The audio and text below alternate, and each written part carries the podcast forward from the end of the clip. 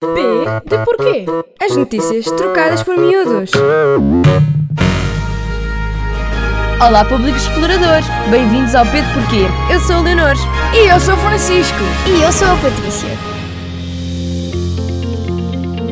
Sabemos que nem sempre é fácil acompanhar as conversas dos adultos sobre temas bastante complicados.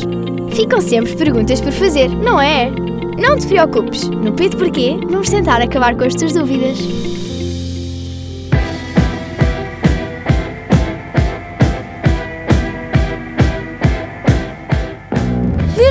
Já alguma vez foste a Londres? Já sim, Francisco, e posso dizer-te que é um sítio maravilhoso. Eu vou lá no próximo fim de semana e estou muito entusiasmado. Que bom, Francisco! És um sortudo! Estás curioso para ver ou visitar alguma coisa? Sim, eu fiz uma lista e a primeira coisa que quero ver é a Rainha Isabel e tirar uma selfie com ela.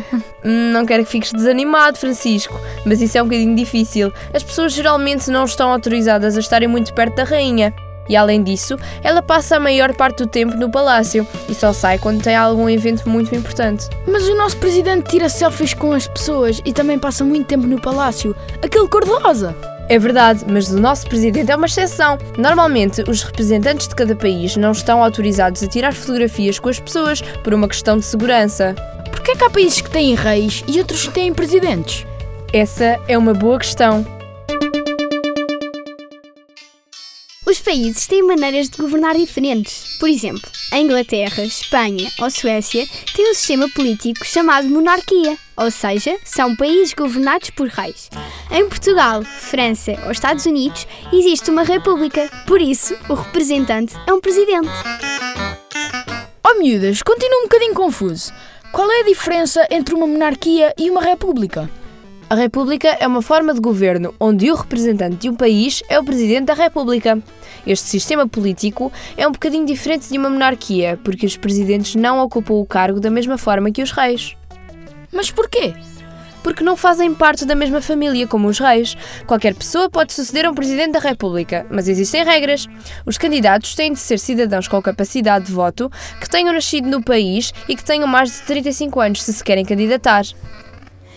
E quem é que pode escolher um presidente? Os cidadãos de um país, por exemplo, em Portugal, para votares no presidente que queres, tens de ter nacionalidade portuguesa e mais de 18 anos.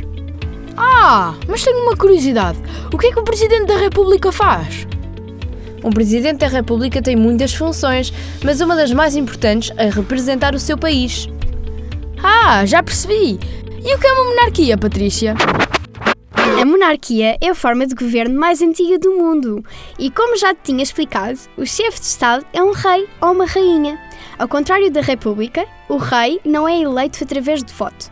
A sucessão geralmente é feita pelo filho mais velho, como acontece na Inglaterra, ou, em alguns casos, por um familiar mais próximo.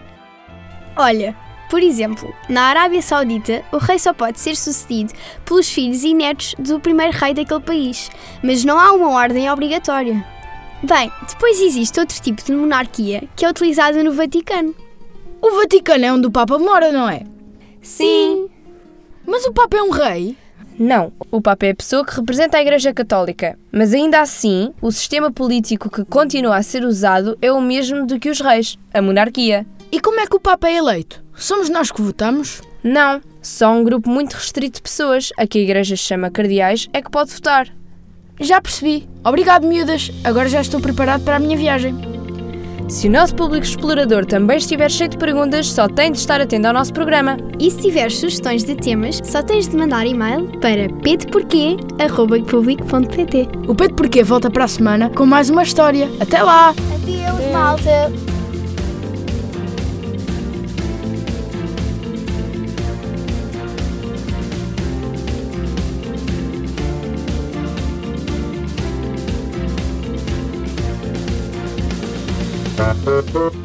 P de porquê? O Jornal Público e a Rádio Miúdos juntam-se todas as semanas para te falar das notícias em grande.